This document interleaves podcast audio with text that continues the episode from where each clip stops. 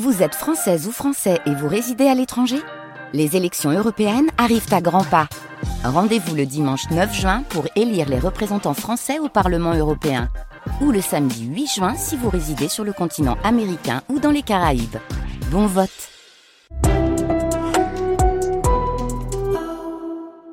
LSD, la série documentaire. Un podcast France Culture.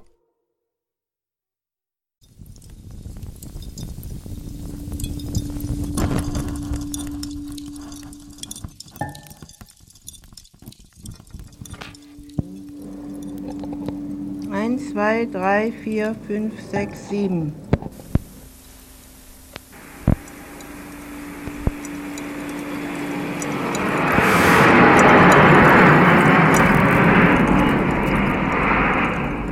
Ich bin die Dora Schaul. Je m'appelle Dora Schaul.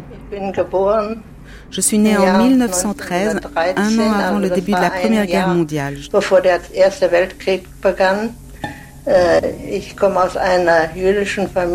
Je viens d'une famille juive. Nous habitions à Berlin, dans le quartier de Halensee. Eins, zwei, drei, vier, fünf, sechs, sieben. La série documentaire MOI, la main-d'œuvre immigrée en lutte. Marie Chartron, Franck Lilin. Premier épisode Fuir les répressions et la récession. Äh. Les premières années de guerre ont été très difficiles à Berlin. C'est ce qu'on m'a raconté. Les années Rutabaga. comme on disait. C'était dur, je souffrais un peu de rachitisme, entre autres choses. Finalement, je ne m'en suis pas trop mal sortie. Les gens qui se sont opposés à Hitler, c'était en Allemagne même. Et c'était même avant l'avènement du régime euh, national-social. Tout de même, il y avait, on, on a dit que voter pour Hitler, c'est-à-dire voter pour la guerre. Il y avait déjà ce mot d'ordre qui a été prononcé par des antifascistes et surtout par les communistes aussi. Et enfin, moi j'avais 19 ans à ce moment-là et je me suis jamais occupée de politique. J'avais des idées pour la peinture, je voulais devenir artiste. Mais quand même, les événements m'ont obligée de m'occuper parce que je suis d'une famille juive. On a eu déjà, dès le début, on avait des euh, difficultés. Et moi, j'étais la plus jeune de la famille et je suis émigrée. Émigrés, immigrés, étrangers. Dora Schaul témoigne sagement en souriant face à la caméra. Nous sommes à la fin des années 1990 en Allemagne et son histoire, elle la décline et la raconte depuis plus de trois décennies. Dans des livres, en français sur les ondes françaises ou en allemand sur celles de la RDA où elle vit. Elle enregistre aussi au magnétophone ses anciens camarades de résistance en France, où leurs pas avaient croisé ceux de centaines d'autres étrangers. Des Autrichiens, Italiens, Espagnols, Roumains, Hongrois, Polonais, Arméniens, qui s'installent en France entre les années 20 et les années 40. MOI, main-d'œuvre immigrée. C'est le nom d'une organisation satellite du Parti communiste français, mais ce sont surtout des hommes et des femmes qu'on retrouve naviguant au quotidien entre les langues, les petits boulots et parfois la clandestinité. Dora Schaul, en français dans le texte. Et euh, mes parents, ma sœur, mon beau-frère, ils sont restés à Essen, dans la rue. On habitait là où il y avait l'usine de. Ils sont restés parce qu'ils ne comprenaient pas. Ils, euh, avaient une existence au début, mais ils, ils ont été déportés après à Majdanek. Ils sont, je ne l'ai jamais revus. Et moi, j'étais en France. euh, C'était une période euh, pas très facile. On n'avait pas, comme immigré, on n'avait pas de permission de travail. Il y avait souvent pas de permission de séjour. Mais quand même, euh, la France nous a plu beaucoup. Il y avait beaucoup d'immigrés. euh, On a fait beaucoup pour apprendre la langue. Ich komme aus der Bukowina, damals Österreich. Irma Miku, militante et résistante roumaine. Nach dem Ersten Weltkrieg, das heißt nach dem Zusammenbruch Österreichs, ist das Rumänien geworden. Genug? Ça suffit en français. D'accord. Je suis originaire de Bukovine, une province qui appartenait à ma naissance à l'Autriche.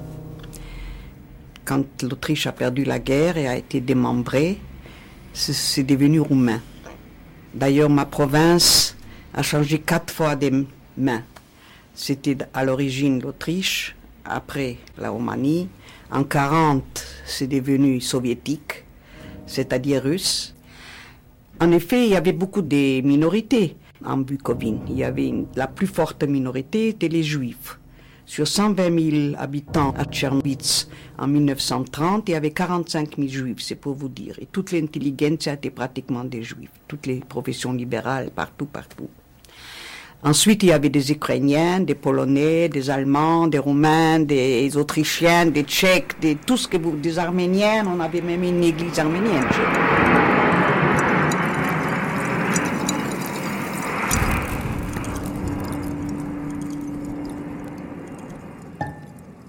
Les Arméniens sont une population de plusieurs empires. Anouche Kunt, historienne. Et ça, c'est une tendance sur la très longue durée. C'est une particularité du monde arménien ou de ce qu'on va appeler, pour simplifier, l'Arménie. C'est de n'avoir jamais été annexé dans son intégralité par un seul et même empire, mais partagé entre plusieurs. Ce qui fait que les populations arméniennes, les territoires euh, de ce qu'on appelle l'Arménie historique, étaient scindés. Et ce, jusqu'à la veille de la Première Guerre mondiale. Quand ensuite les Arméniens s'exilent, ils ne partent pas tous du même endroit, ni pour les mêmes raisons. Et donc on est déjà, avant même la dispersion à travers le monde, on est déjà dans une situation de morcellement territorial et de morcellement même de l'expérience vécue par les uns et les autres euh, selon euh, le lieu d'où ils partent, selon euh, la manière dont ils ont traversé la Première Guerre mondiale, qui est différente quand ils se trouvaient soit en Russie, soit en Perse, soit dans l'Empire ottoman.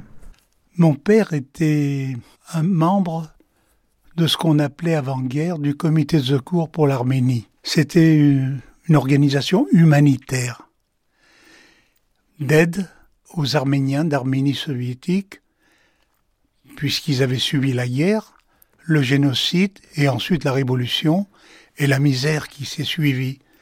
Donc, les Arméniens avaient formé un comité d'aide. Henri Carayan. Mon père, c'était un chrétien, mais farouche.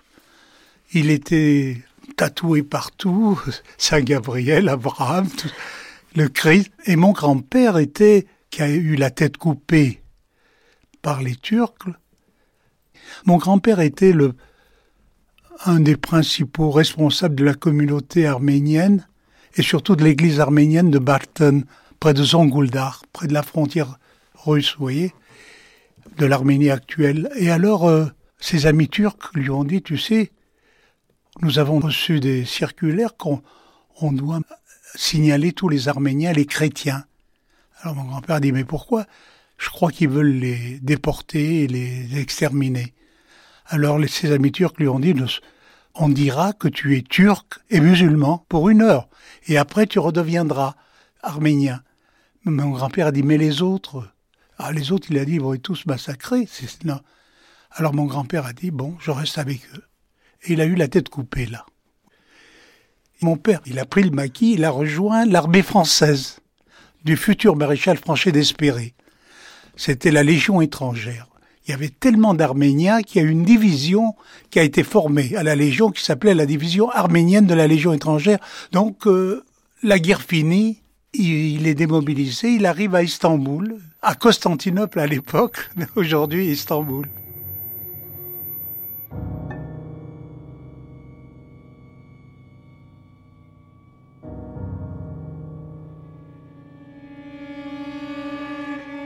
Lorsqu'on regarde les statistiques d'avant et d'après la, la, Première Guerre, à la veille de la Première Guerre, il y avait à peu près 20 millions d'habitants dans l'Empire ottoman résiduel. Ils venaient de perdre les Balkans, le nord de l'Afrique, la Libye, l'Égypte, etc. Mais il restait à peu près 20 millions d'habitants. Claire Mouradian, historienne. Sur ces 20 millions d'habitants, il y avait 2-3 millions ou sinon plus de Grecs, à peu près 2 millions d'Arméniens, 400 000 Juifs. Au premier recensement de la République turque de 1927, il ne reste plus que 65 000 Arméniens, par exemple. J'ai oublié le chiffre des Grecs, mais beaucoup étaient partis. Et puis aujourd'hui, quand on regarde les, statistiques sur 80-90 millions d'habitants, il doit rester 0,1 ou 2 de non-musulmans peut-être 20 000 juifs, 30 ou 40 000 arméniens, on n'a pas les chiffres exacts, à Istanbul, à Istanbul principalement. Les Grecs, il doit y en avoir peut-être un millier et encore. Alors il y a peut-être aussi tous les Arméniens qui ont été, euh, enfin les enfants enlevés, les femmes enlevées, qui ont été islamisés, turquifiés et autres. Mais au niveau de ceux qui se revendiquent euh, encore comme Arméniens ou qui parlent la langue, le résultat est que ce pays, enfin le, le berceau de ces populations a été complètement vidé de leur population euh, initiale. À la fin de la guerre,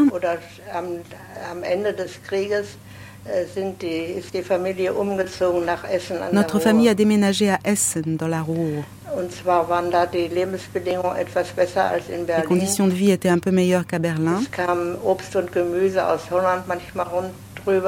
Il y avait des fruits et des légumes qui arrivaient parfois des Pays-Bas et on pouvait s'en procurer au marché noir. C'est là que je suis allée à l'école, dans une très bonne école. Je suis très reconnaissante à mes parents aujourd'hui encore.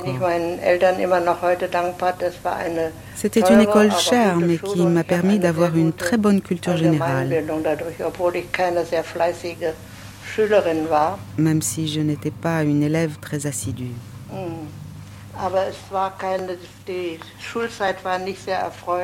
Mais ma scolarité n'a pas été très heureuse.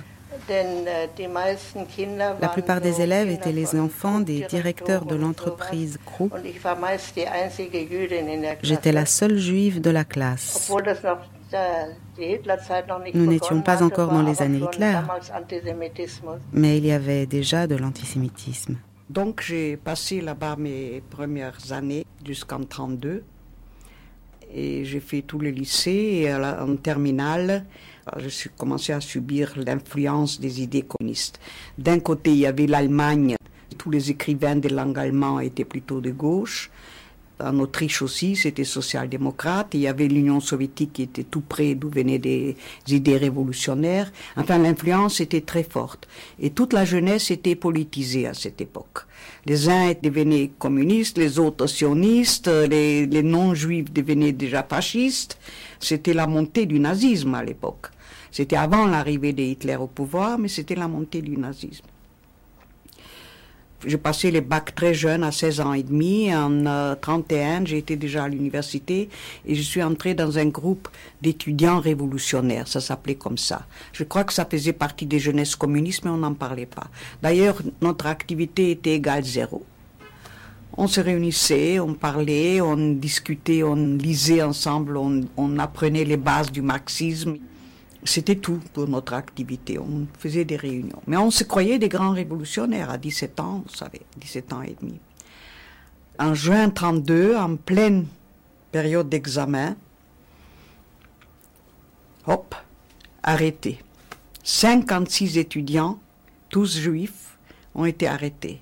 Le chef a été arrêté le premier, il a donné toute l'organisation. Alors vous pensez que ça a fait la une de tous les journaux?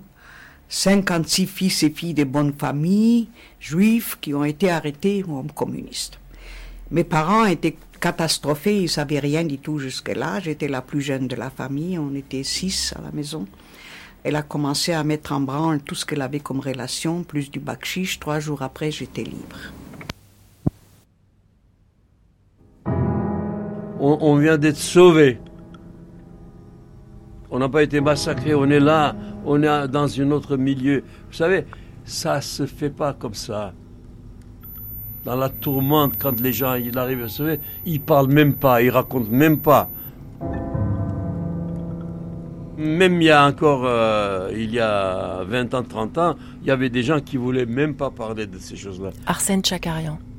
Mes parents, ils sont sauvés, parce que quand ils sont sauvés vers, vers la Grèce, vers la Bulgarie, ils n'avaient rien du tout. Ils n'avaient ni valise ni rien. Juste un petit machin de, pour manger, etc. Voilà. Et qu'on va, et puis on sait qu'il y a eu pas mal d'Arméniens massacrés, etc.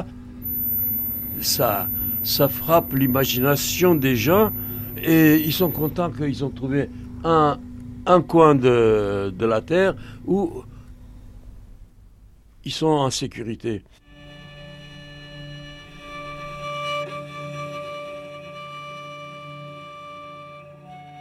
Il n'y a pas qu'une route évidemment pour euh, de là se rendre en France.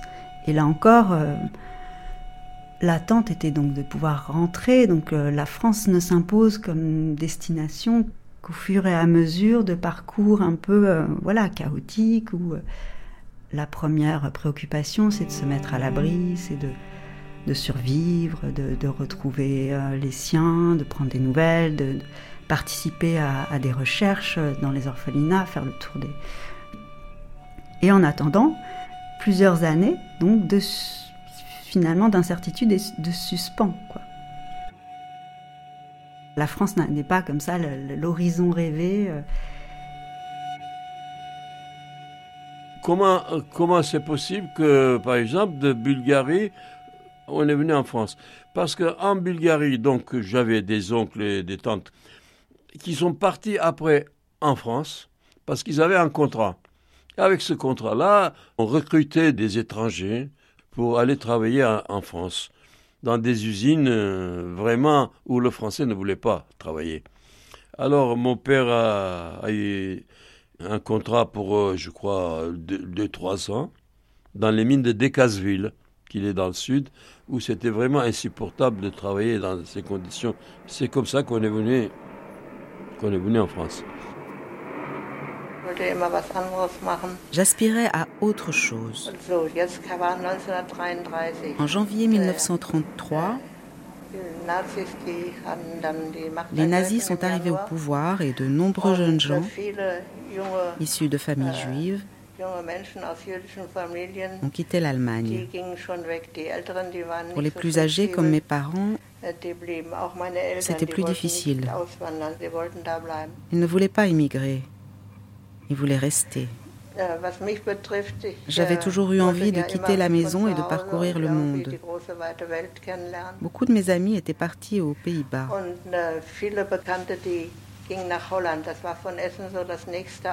J'y suis allée aussi. Mais je ne voulais pas avoir recours au comité juif qui accueillait alors les réfugiés parce que nous étions aussi des réfugiés. Je voulais travailler et gagner ma vie moi-même.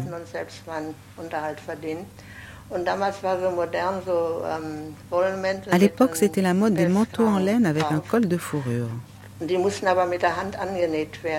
Et ces cols, ils étaient cousus à la main. Il y avait une astuce, il fallait utiliser une aiguille spéciale à pointe triangulaire.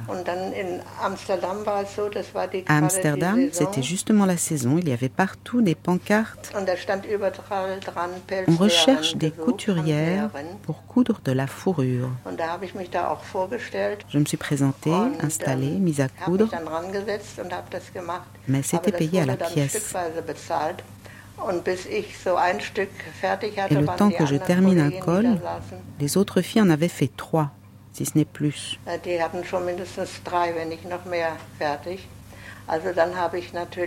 Alors bien sûr, j'ai commencé à bâcler le travail et à faire des points énormes. Cela s'est vu. Ähm,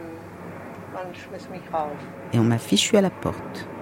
Dora Scholz, c'est un cas qui représente euh, une certaine catégorie de jeunes femmes d'origine juive qui... Mestil Kilsmer, historienne. Quitte la famille et qui va partir à l'étranger, mais la persécution n'est pas encore euh, la raison principale, mais c'est aussi une occasion de faire une aventure, de partir, de vivre autre chose. Et j'insiste sur ce point parce qu'il ne faut pas oublier que pour ces femmes, l'émigration, le fait de partir, ça pouvait aussi représenter une chance. Ah Aux Pays-Bas, en été, on allait à la mer en stop. C'était joyeux.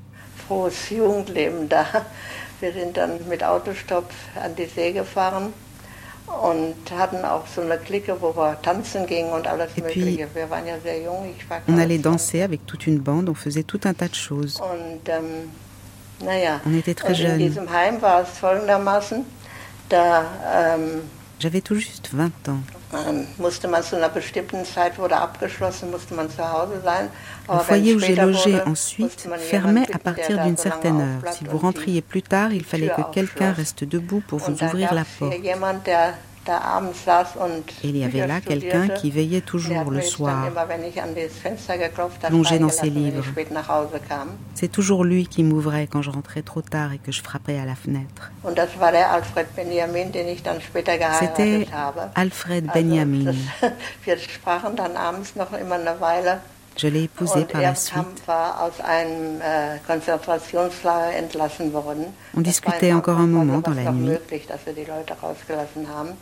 Il venait de sortir Äh, de er l'un war des premiers camps de ähm, concentration und, ähm, où on enfermait les opposants politiques. Au début, c'était encore possible d'en sortir. Das war Il avait été détenu dans les Bürgermoor. camps d'Esterwegen et de Burgermoor.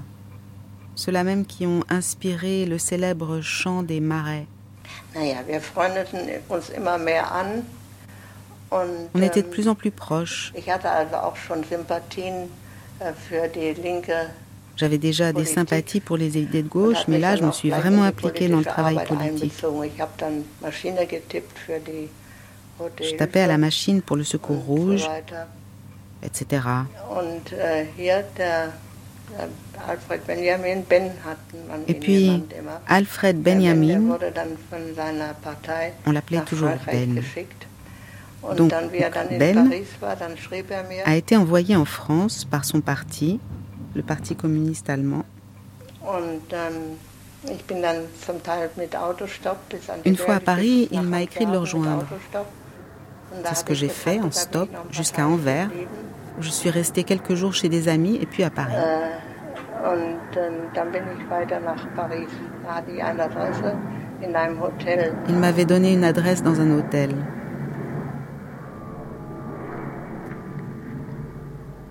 J'étais à Bucarest où j'étais censé suivre mes études. Irma Miko. En réalité, je suis entrée de nouveau dans un cercle de communistes, justement. Et c'est là que j'ai eu ma première formation politique. Et euh, surtout aussi, euh, j'ai fait connaissance avec les règles de la clandestinité parce que les partis communistes étaient illégaux là-bas. Donc en 37, c'est le parti qui m'a incité. Nous étions euh, plusieurs, dont le futur Boris Olban, euh, Christina Boyko et tout ça. On nous a incité d'aller à Paris finir nos études pour être plus utiles après, une fois qu'il y aura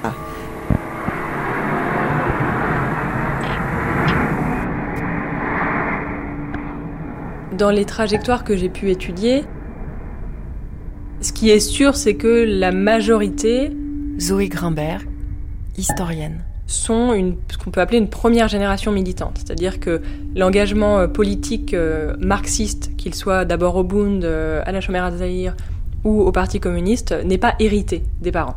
C'est-à-dire que les parents étaient souvent issus de milieux assez traditionnels juifs, typiques de la Pologne de ces années-là, c'est-à-dire des gens qui fréquentent la synagogue sans être nécessairement particulièrement pieux. Il ne s'agit pas de familles orthodoxes pour la plupart, mais ce sont des familles traditionnelles. Et de ce point de vue-là, l'engagement de ces jeunes gens procède d'une forme de rupture qui arrive souvent en plusieurs étapes. La première rupture, c'est euh, la question religieuse. C'est-à-dire que ce sont des gens qui vont être euh, soit par la fréquentation du lycée, soit par la fréquentation de cercles d'études marxistes, conduits à remettre en cause euh, certaines croyances euh, religieuses et la religion en général. Et c'est souvent un premier pas vers une autre forme d'engagement qui est l'engagement politique, parce que c'est ce qu'ils décrivent souvent dans leur mémoire. C'est le cas de, de gens comme Joseph Mink, comme Louis Gronowski, qui racontent cette trajectoire vers l'engagement, avec cette première rupture qui fait souvent débat dans la famille, avec des parents qui peuvent avoir un peu honte de parce que des gens leur demandent mais pourquoi ton fils n'est pas à la synagogue? Ou parce que euh, leur fils euh, mange du jambon alors qu'il ne le faisait pas avant évidemment.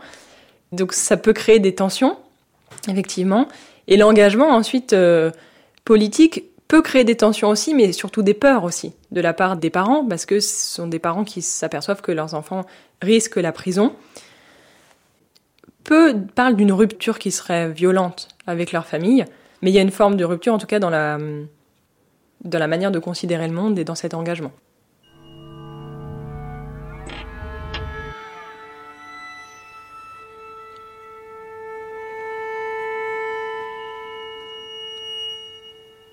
Ce sont des gens qui, euh, pour le cas euh, des militants yiddishophones, euh, viennent pour beaucoup de Pologne, des pays de l'Est de l'Europe, et qui sont partis à la fois pour euh, des raisons politiques, pour un petit nombre d'entre eux, des gens qui étaient déjà des militants ouvriers, révolutionnaires, syndicaux, communistes dans leur pays d'origine.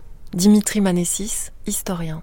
Beaucoup pour des questions euh, économiques, et puis beaucoup également pour fuir un antisémitisme particulièrement présent en Hongrie, en Roumanie, en Pologne, et par conséquent, euh, ces gens se retrouvent dans euh, les quartiers de l'Est et du Nord parisien, travaillent euh, comme casquetiers, travaillent dans le textile, travaillent dans la petite industrie ou dans l'artisanat, et bon nombre d'entre eux amènent avec eux aussi des expériences hein, de lutte, des expériences syndicales, des expériences également de la répression, puisque beaucoup de ces militants ont connu la prison je bascule sur les militants italiens, euh, bien évidemment, euh, ceux qui arrivent dans la période post-1922 ou post-1924 sont des militants qui euh, viennent pour des raisons qui s'entremêlent. Je pense par exemple au père du chanteur Serge Reggiani, qui lui était un militant syndical.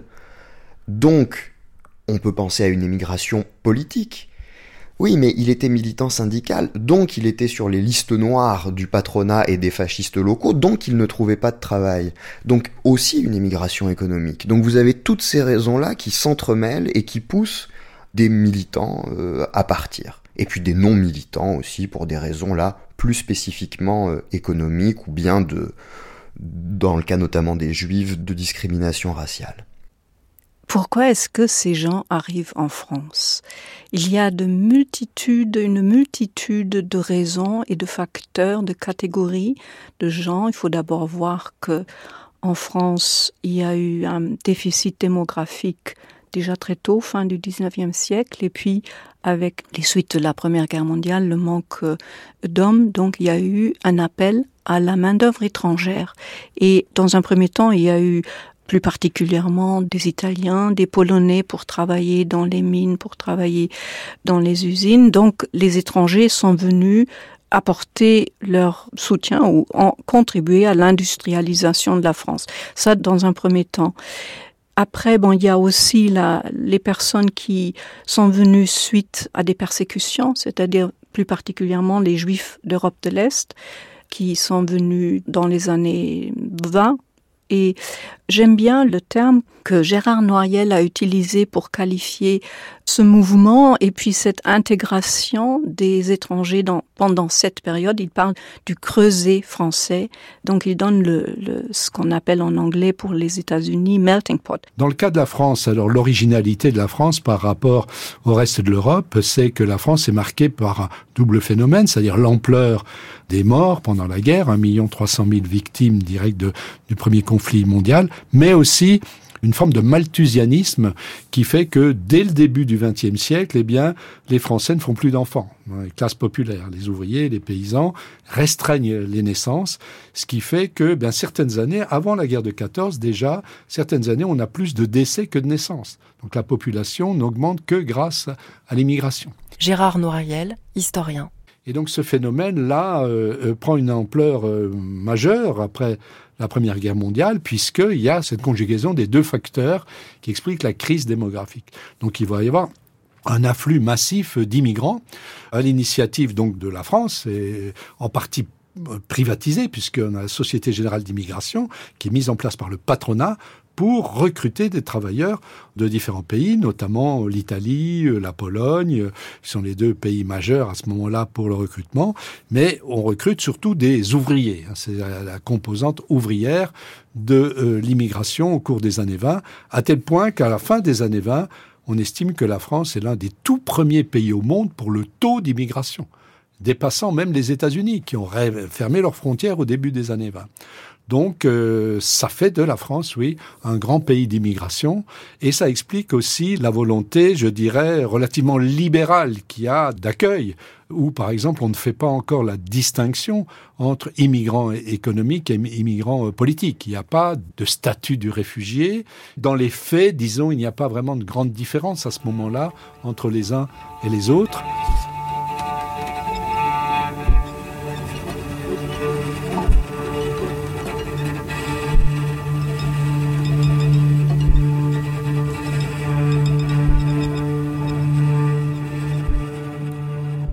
Grand problème pour la France exsangue, c'est de trouver euh, de la main-d'œuvre pour participer à l'effort national de reconstruction. Anouche Kunt. Et donc, euh, le patronat euh, recrute au départ de façon assez spontanée, en envoyant des intermédiaires ou parfois en faisant le déplacement, mais recrute dans les camps de réfugiés en Grèce ou parfois plus loin au Proche-Orient recrute de la main-d'œuvre euh, arménienne. Des contrats de travail sont établis à distance qui permettent d'obtenir un visa pour la France. Et donc il est mentionné sur le titre de voyage la nature de ce visa avec euh, un contrat de travail qui précise euh, en fait le nom de l'employeur et puis le lieu de, où il faut se rendre. Donc en France, hein, il ne s'agit pas d'aller n'importe où, mais là où le contrat le stipule. Et la personne qui est en possession de ce contrat de travail a devant elle un mois pour s'exécuter, donc euh, se rendre en France. Détenir un contrat, c'est avoir l'assurance de pouvoir se rendre matériellement, de pouvoir traverser la Méditerranée, euh, voilà. Ces familles donc se rassemblent derrière le ou la chef titulaire du contrat de travail. Ça peut être aussi une femme hein, euh, qui possède un contrat et qui fait euh, partir les autres avec elle. Voilà. Ils sont moins vus comme des réfugiés qu'il faudrait accueillir de façon inconditionnelle que comme des travailleurs qui euh, bénéficient d'une embauche.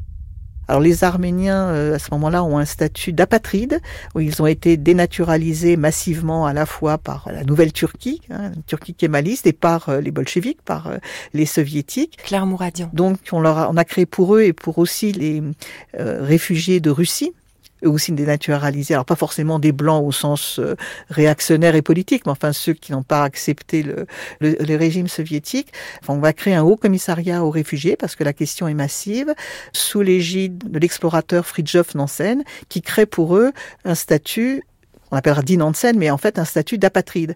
Alors qui t'en fait aussi en liaison justement, et on voit le lien avec le travail, avec le Bureau international du travail, et donc qui donne à ces populations à une époque où on commence à avoir euh, à passeportiser les gens, c'est-à-dire qu'on ne peut plus circuler aussi librement qu'avant qui leur donne le droit de circuler entre les pays et de travailler dans des pays d'accueil. C'est-à-dire il leur donne quasiment les droits des citoyens des pays d'accueil, sauf le droit de vote.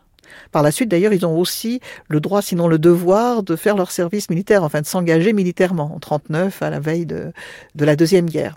L'essentiel des Arméniens qui arrivent en France à ce moment-là auront ce statut d'apatrides, de réfugiés euh, d'Inansen. Il y a une réglementation qui est fondée en France sur la question effectivement de la nationalité français et étranger. Les étrangers n'ont pas même les mêmes droits que les Français, évidemment. Ils n'ont pas l'accès à la fonction publique, ils n'ont pas la, la citoyenneté, et surtout, ils peuvent être expulsés. Donc il y a déjà, dès cette époque-là, un certain nombre d'étrangers qui ont commis des crimes ou qui sont considérés comme dangereux politiquement, qui peuvent être expulsés du pays.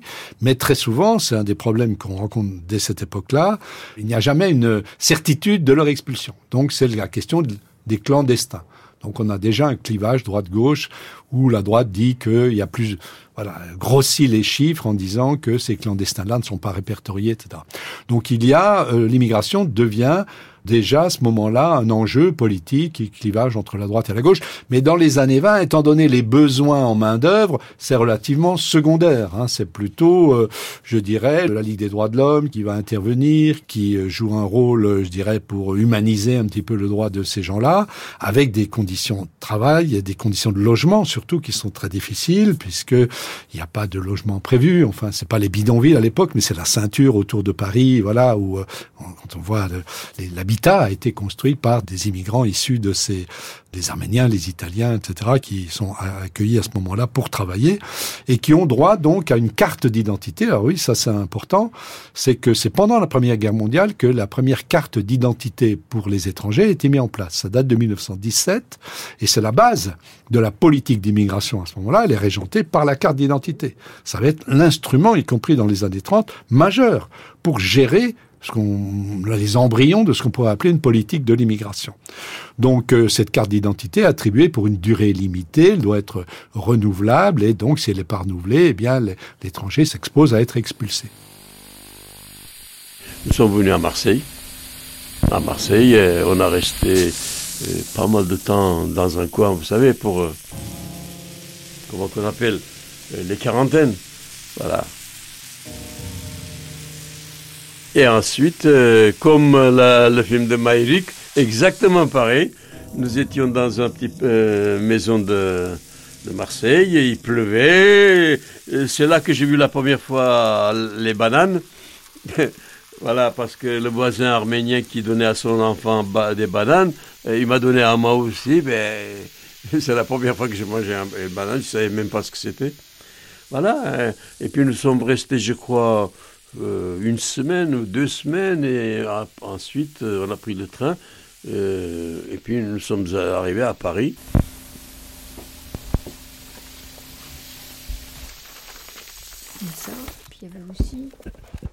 Marseille, c'est vraiment la ville d'arrivée. C'est la ville de l'arrivée. C'est Blaise Sandrard qui disait Marseille appartient à qui vient du large.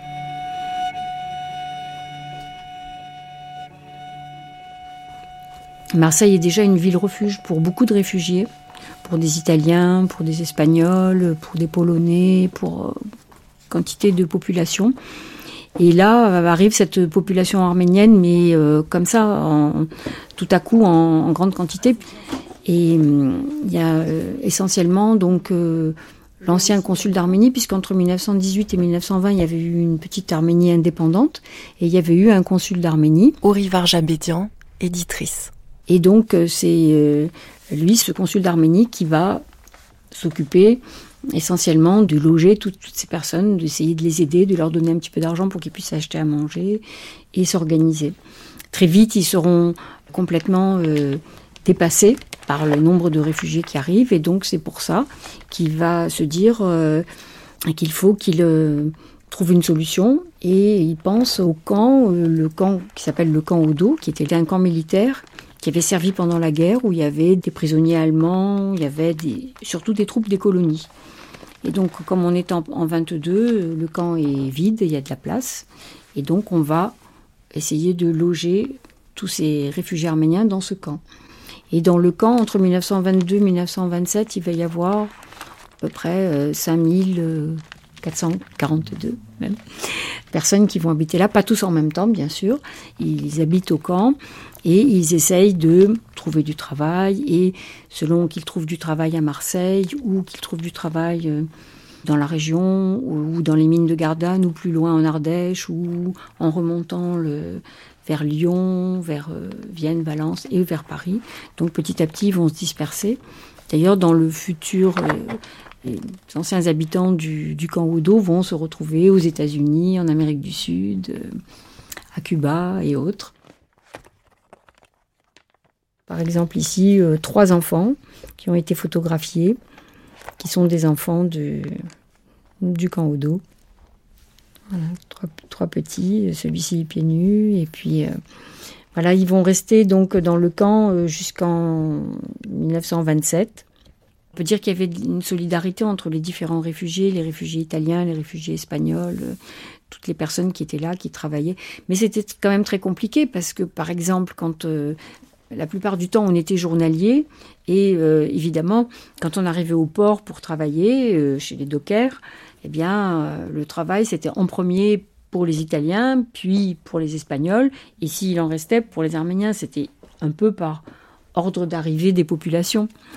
Voilà. Donc les gens essayaient de trouver du travail, de travailler dans les sucrières, dans les huileries, dans les différentes. Euh, voilà, comme on disait, à l'usine Coder ou dans différentes autres usines.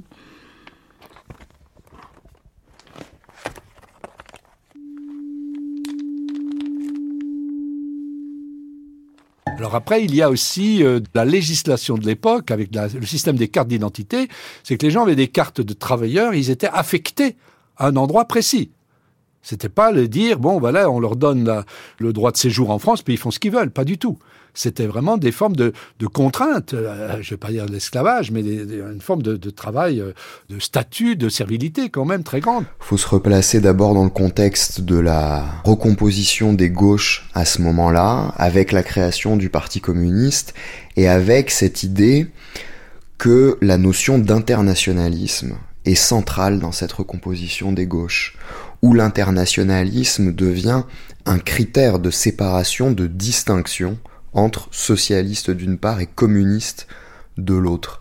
Ces communistes vont, dans un premier temps, au sein de ce qui s'appelle la Confédération Générale du Travail Unitaire, la CGTU, donc cette scission de la CGT proche du Parti communiste et affiliée à ce qu'on appelle l'International syndical rouge, l'ISR, basé à Moscou.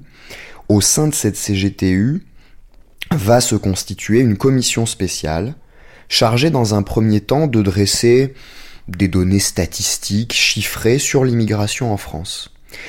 C'est ce qui va donner le bureau de la MOE, de la main-d'œuvre étrangère, au sein de cette CGTU.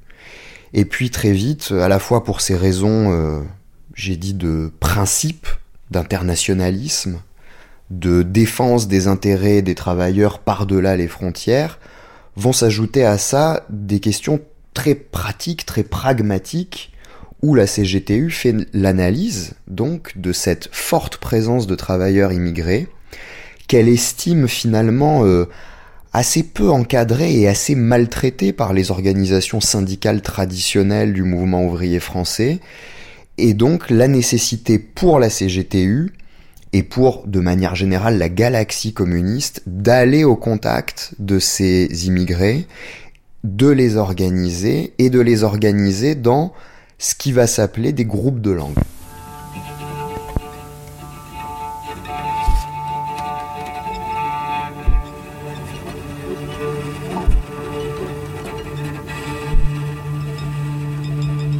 Ils arrivent en France, euh, c'est des immigrés euh, qui ont ils ont quelques réseaux, c'est-à-dire qu'ils connaissent quelqu'un qui est arrivé en France avant eux, ils savent que cette personne habite telle rue, ils vont toquer à la porte et le gars leur dit Ah bah faut que tu ailles telle rue parce que telle rue il y a une asso. En fait, c'est des assos souvent euh, sociales et culturelles. Ils font à la fois du lien entre les gens, donc ils vont faire, il y a des troupes théâtrales, il y a une chorale, etc. Mais qui font aussi maison, enfin un peu placement en termes de tout ce qui est métier et tout ça. Donc ils disent, regardez, il y a un restaurateur qui cherche euh, des gens. Et donc, euh, ces gens passent par cet assaut, et ce type d'assaut, en fait, est lié au parti. Mais quand ils arrivent dans cette association, ils savent que cette association est de gauche, mais ils savent pas directement qu'elle est liée au parti. En tout cas, ils savent pas comment. Ils se disent pas, je vais prendre ma carte au PC. Donc euh, la main d'œuvre immigrée, donc MOI ou MOI, MOI étant la prononciation yiddish, enfin yiddishophone de MOI, est une euh, organisation euh, créée par le Parti communiste euh, français sous un autre nom à l'origine, la main-d'œuvre étrangère, MOE, à la fin des années 20, 1926, et qui a pris le nom de main-d'œuvre immigrée, donc MOI ou MOI, en 1932 parce que l'idée était que le terme étranger sonnait péjoratif, alors qu'immigré avait une dimension plus neutre, si on veut. La MOI est constituée en fait de plusieurs euh, sections ou sous-sections organisées par langue, ou par nationalité. Dans chacune de ces sections, donc il y a une section hongroise, une section juive en l'occurrence, qu'on devrait plutôt appeler une section yiddish, parce qu'en réalité elle, regroupe des juifs yiddishophones, mais on trouve des juifs dans d'autres sections, par exemple la section hongroise, la section polonaise, et hum, ces sections-là en fait sont constituées de gens qui ont tous des parcours euh, d'immigration différents. Si on prend la section italienne, elle est constituée euh, principalement de militants qui ont quitté, qui ont fui l'Italie fasciste. Du côté de la section espagnole, beaucoup de gens qui ont fui l'Espagne, notamment au moment de la guerre civile. Et pour le cas de la section euh, juive, ou yiddish, c'est une section qui est constituée principalement de juifs polonais, de la Pologne euh, de l'époque, dans une moindre mesure euh, d'Ukraine aussi, ou de Lituanie, la Lituanie dans ses frontières telles qu'on la pense actuellement. Et c'est des gens qui ont fui pour diverses raisons, souvent dans les années 20, au début des années 30. Parmi celles-ci, l'antisémitisme et ses conséquences économiques euh, que ça implique pour la vie quotidienne de ces jeunes juifs, il y a des quotas à l'université notamment, il y a des, difficultés euh, pour eux. À cela s'ajoute, pour un certain nombre d'entre eux, l'engagement politique, qui les fragilise euh, beaucoup parce que le Parti communiste est interdit dans la Pologne des années, de la fin des années 20, des années 30. Ces militants risquent la prison ces gens-là euh, cherchent les moyens de quitter le pays et sont souvent aidés par euh, les réseaux du Secours Rouge International, qui est une organisation communiste qui aide les réfugiés politiques. Ça conduit une partie d'entre eux à rejoindre l'Europe de l'Ouest et en particulier euh, la Belgique et la France. Et donc ces gens se retrouvent et puis rencontrent à un moment donné une propagande qui s'adresse à eux dans leur propre langue.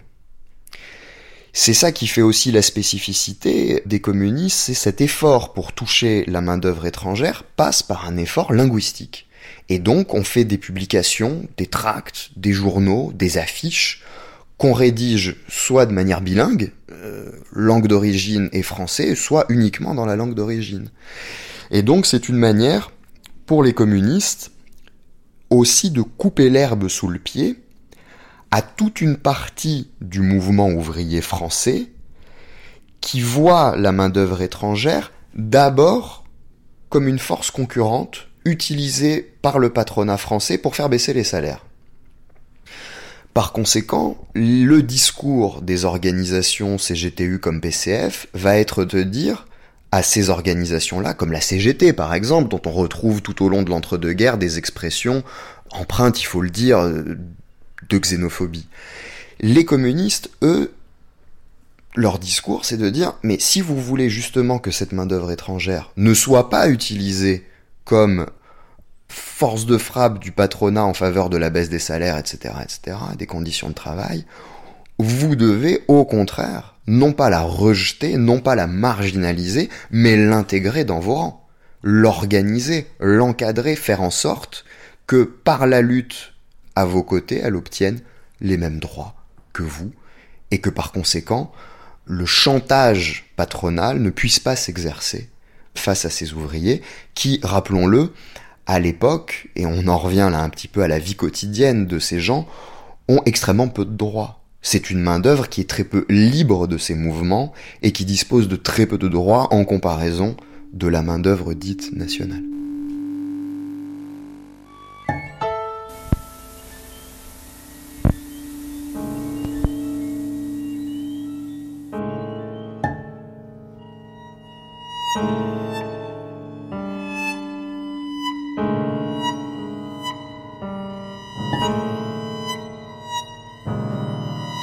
C'est-à-dire que, évidemment, mes parents ne parlaient pas très bien le français, ils ne savaient même pas le parler. Il a fallu quand même se regrouper. Euh, les Arméniens se regroupaient. Henri Carayan.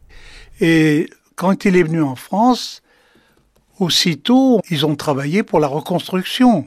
Alors on les envoyait travailler. Alors, comme ils étaient à Toulon, on les envoyait dans le Var. Quand le travail était fini, on les envoyait dans l'Ardèche. Quand le travail était fini, on l'a envoyé dans l'Isère, dans le Dauphiné. Et c'est là s'est, euh, en 1925, qu'il était établi. Toutes les organisations arméniennes ont participé à l'aide humanitaire des Arméniens, tous les partis. Et subitement, vers 24-25, le gouvernement de l'époque a dit qu'il y a un blocus contre l'Union soviétique et que ceux qui ne respectaient pas le blocus auraient des problèmes. Mon père, il a dit, mais on aide des femmes et des enfants qui meurent de faim. Qu'est-ce que ça a à voir Le blocus, c'est pas des armes que nous envoyons. Il était contre la révolution, vous voyez, il comprenait pas. Mon père ne savait pas ce que c'était. La révolution russe, il connaissait pas. Il connaissait que l'indépendance qu'on voulait donner à l'Arménie. Et, et, il était chrétien, vous voyez, mais très fanatiquement chrétien. Donc, mon père a travaillé aux tréfileries du Havre, chez Gramont. Et là, il a continué à envoyer des colis en Arménie, vous voyez c'était plus fort que lui. Il était très très attaché. Il était très arménien. On l'a foutu à la porte de chez Gramont. Alors il a voulu savoir pourquoi. Alors ses camarades d'Ashtak lui ont dit parce que tu envoies des colis, tu es catalogué comme communiste, comme soviétique. Mais mon père a dit j'en ai rien à faire moi de ces gens-là. J'envoie aux Arméniens. Donc mon père il a dit je vais aller à Lyon, que c'est une grande ville, on ne saura pas qui je suis. Donc il descend à Lyon en 1925-26, on se trouve à Lyon. Il va où mon oncle vivait, à Dessines, dans la banlieue de Lyon, c'est-à-dire à 10 km de la place Bellecour. L'idée lui est venue que s'il pouvait pas travailler dans les usines, de faire autre chose. Il a acheté une voiture de quatre saisons, il a fait les marchés. Il a eu trois commerces, un immeuble, des terrains et tout ça. Il a réussi. Alors ce mal lui a fait beaucoup de bien. Et il a continué à aider l'Arménie, pas politiquement. Seulement quand il est rentré dans la résistance, comme Laïmoï était communiste, il a été communiste. Mais jusqu'à là, il n'était pas communiste. Moi, oui. Moi, tout jeune, j'ai adhéré au Parti communiste pour lutter justement contre les nazis.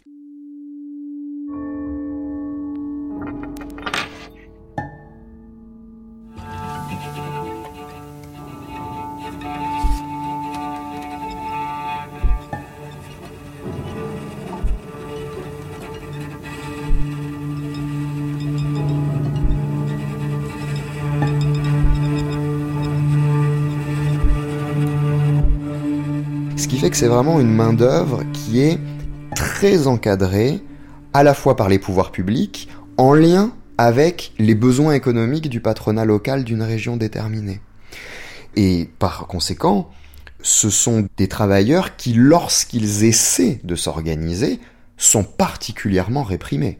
Bon, la répression dans l'entre-deux-guerres touche très fortement le mouvement ouvrier et les communistes en particulier. Mais dans le cas des étrangers, militants syndicaux ou militants révolutionnaires, eux sont particulièrement visés.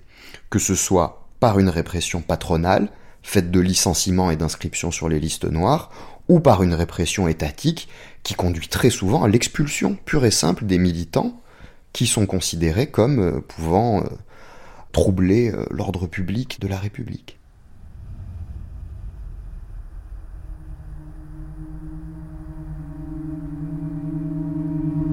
Quand vous êtes inscrit sur une liste noire, qu'elle soit, euh, j'allais dire, patronale ou, euh, ou préfectorale, vous êtes un militant qui se retrouve dans l'impossibilité de trouver du travail dans un bassin d'emploi précis ou dans un type d'industrie précis.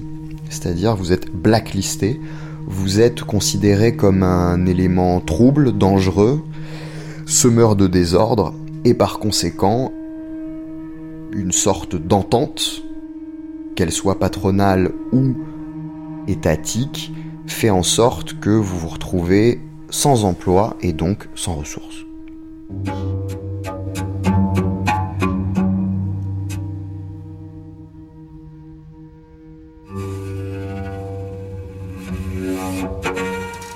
Dora Schaul. Und wir waren auch gar nicht an, wir haben uns gar nicht angemeldet. An sich hätte man sich anmelden müssen bei der Polizei. On s'était pas déclaré. Aber En principe, on aurait dû se déclarer à la police, mais les gens de l'hôtel ne l'avaient pas exigé.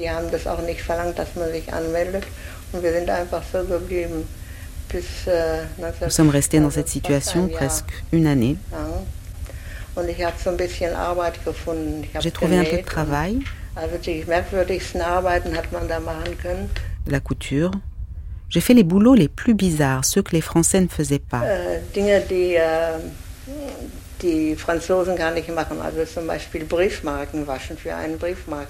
Été laveuse de timbres pour un marchand. On nous donnait un sac plein de papiers.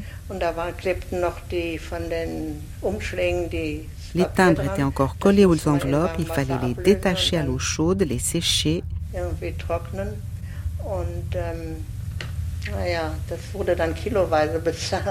Et c'était payé au kilo. J'ai cousu à la machine des couvre-théières, des coussins, bref, tout un tas de choses pour gagner un peu d'argent. C'était possible de trouver, mais on n'est pas devenu très riche. On ne mangeait pas à tous les repas. On arrive donc à Paris, on s'installe euh, rue Hortolan. Rue Hortolan, c'est une vieille rue euh, de Paris où, un côté, il y a il y a le caserne des gardes mobiles. Euh, Arsène Chakarian. Et l'autre côté, c'est l'hôtel Hortolan. Hôtel Hortolan, dans la rue Hortolan. On a vécu là-bas dans une chambre comme, comme celui-ci. Nous étions donc euh, mon père, ma mère, mon frère et moi. Quatre personnes nous étions. Il y avait juste une lampe électrique qui était accrochée au milieu. On pouvait descendre et remonter parce qu'il y avait un petit machin mais il n'y avait pas l'eau, gaz, absolument rien. Il y a juste seulement une lampe. Voilà. Et puis dans cette chambre, donc on mangeait, on buvait, on se lavait, etc. C'était très très très difficile. Mon père était rentré. Ma mère, elle travaillait avec une machine à coudre, Saint-Ger. c'est quelque chose de terrible. Les femmes arméniennes travaillaient jour et nuit, surtout la nuit.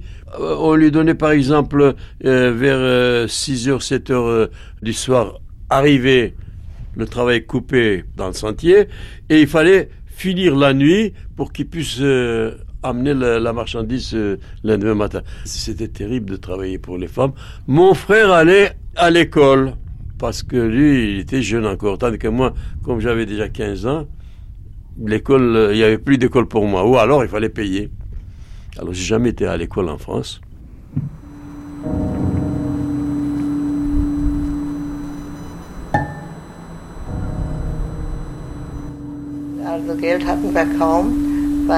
Nous n'avions presque pas d'argent. Ben touchait 5 francs du Secours Rouge et moi, rien du tout. Je devais chercher du travail mais c'était quand même une très belle époque.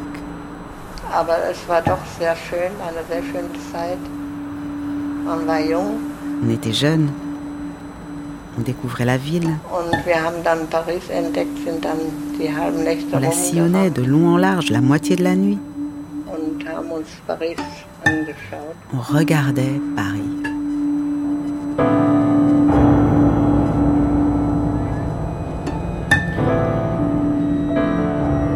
Merci à Anouche Kunt, Claire Mouradian, Mestil Kilsmer, Zoé Grimbert, Dimitri Manessis, Gérard Noiriel et Uri Varjabédian. Merci à Peter Schaul, au Centre Moses Mendelssohn et aux archives Fortunoff pour les enregistrements de Dora Schaul, ainsi qu'à Jorge Amat pour le témoignage d'Irma Miko, filmé pour le documentaire La traque de l'affiche rouge de Denis Péchanski et Jorge Amat. Lecture Joël Marelli. Stagiaire Adèle Isaac. Prise de son, Virginie Lorda, Martin Troadec et Benjamin Thuot. Mixage, Benjamin Vignal. Documentation, Anne-Lise Signoret. Archivina, Véronique Jolivet. Chargée de programme, Marivona Bolivier et Anaï Morales. Coordination, Johanna Bedeau. MOI, la main-d'œuvre immigrée en lutte. Premier épisode, Fuir les répressions et la récession. Un documentaire de Marie Chartron réalisé par Franck Lilin. Les pages web, c'est sur franceculture.fr et le podcast sur l'appli Radio France.